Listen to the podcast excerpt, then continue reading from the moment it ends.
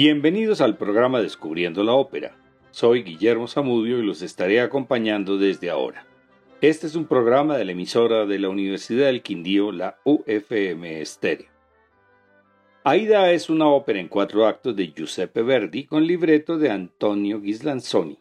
Se estrenó en la Ópera del Cairo el 24 de diciembre de 1871. Aparece como la ópera número 13 entre las más representadas en los últimos años con 2.795 para un promedio anual de 280. La Arena di Verona es un anfiteatro romano ubicado en Verona, Italia, donde se celebra un festival de ópera cada verano desde 1913. En ese año se celebró el centenario del nacimiento de Verdi y se escogió representar su ópera Aida. Por la Arena di Verona han desfilado más de 60 óperas diferentes, pero Aida sigue siendo la más popular.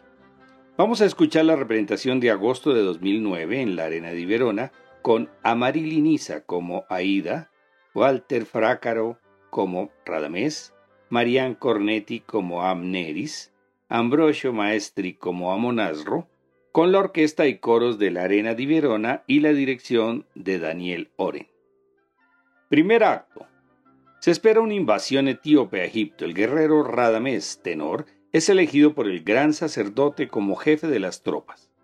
Radamés ama a Aida, soprano, esclava etíope de la princesa Amneris, soprano, quien ama a Radamés y sospecha de su amor por Aida. Radamés canta su amor por Aida en la famosa aria Celeste Aida.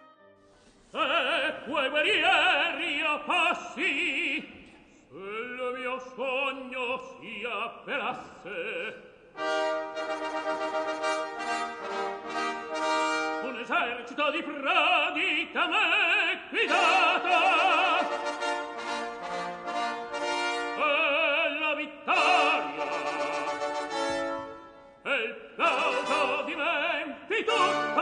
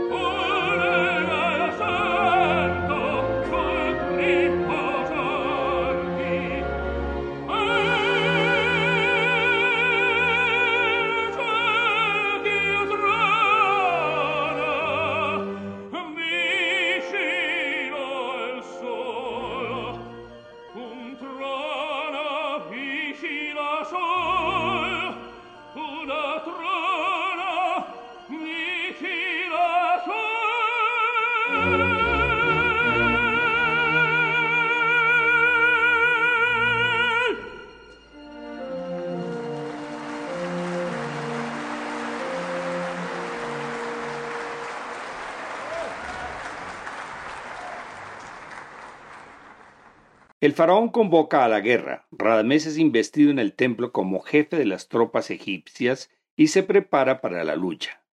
Aida desea que vuelva vencedor, aunque el rey de los etíopes es su padre Amonasro, barítono. Entonces Aida canta Ritorna vincitor.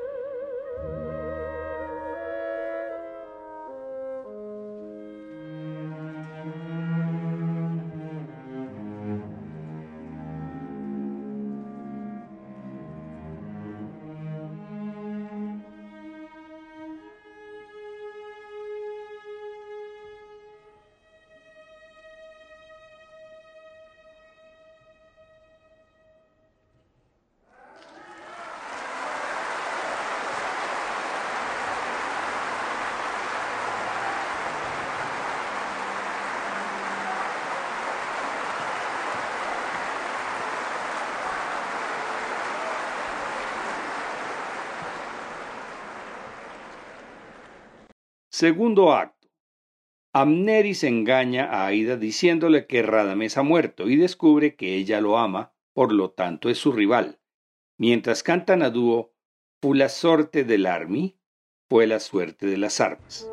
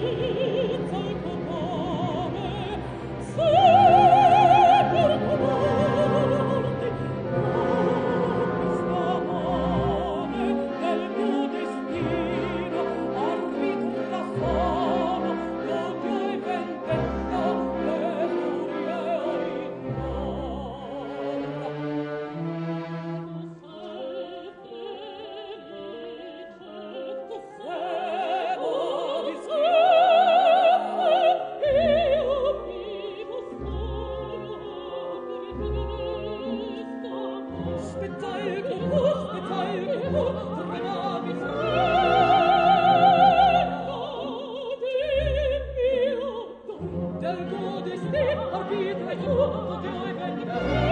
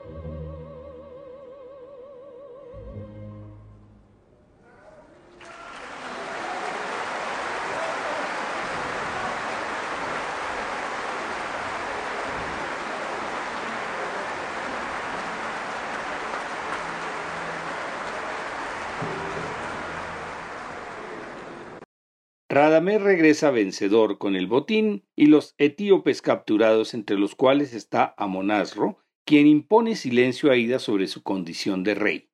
Se escucha el coro Gloria al Egipto y enseguida la marcha triunfal, la pieza más conocida de esta ópera.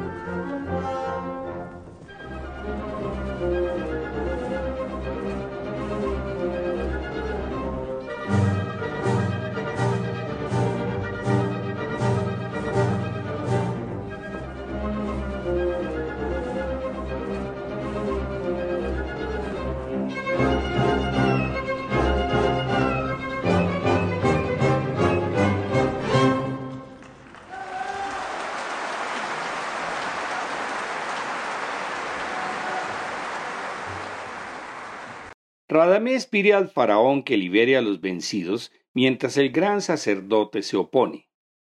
El faraón los libera y le da a Radamés la mano de su hija Amneris con gran dolor para Aida. Tercer acto. Amneris va al templo de Isis para rezar con el gran sacerdote. Aida espera en el jardín la llegada de Radamés y recuerda su tierra natal cantando el aria Qui Radamés verrá, Radamés vendrá aquí.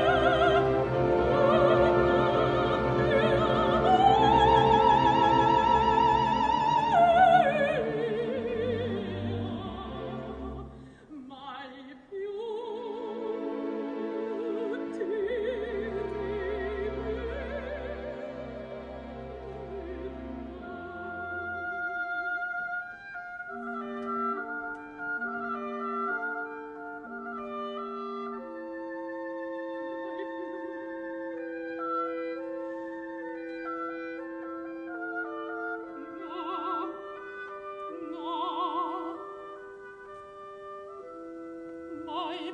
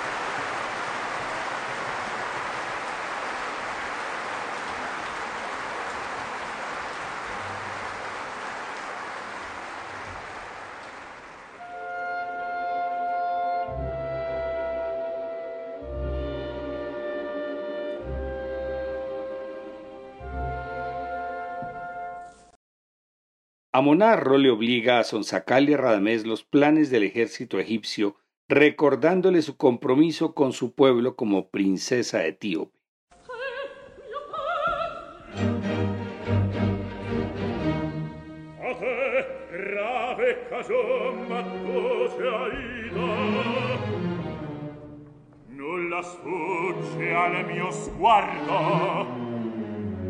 distruggi per Adames ricama in attendi dei faraon la fine tua rivale razza infame abborrita e a noi fatale. In poter ti dai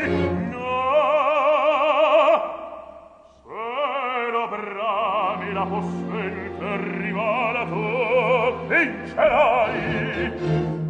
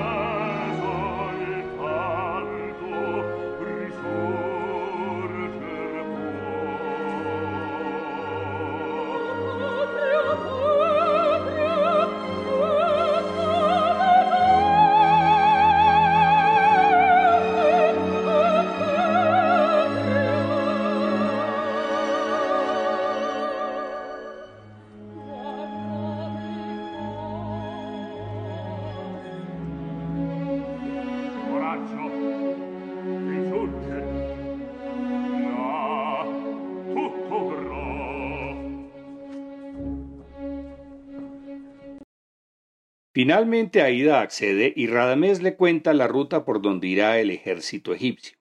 En ese momento, Amonarro sale de su escondite y Radamés se da cuenta del engaño.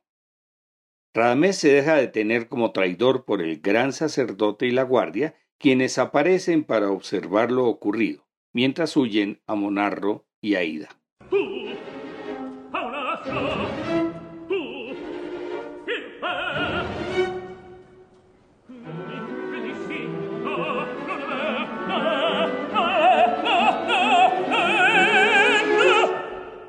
bagno delirio è questo. Ma che l'amor dai.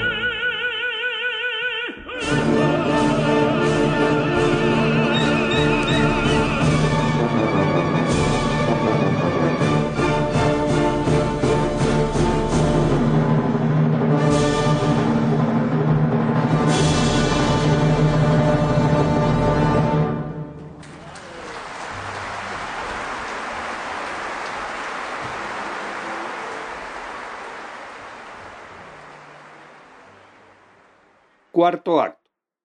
Los sacerdotes juzgan a Radamés por alta traición. Amneris trata en vano que se disculpe y finalmente es condenado a morir en una tumba cerrada. Aida se ha ocultado para morir con él, mientras Amneris ruega a los dioses por su amado Radamés y canta Oíme morir mi cento. Ay de mí, me siento morir.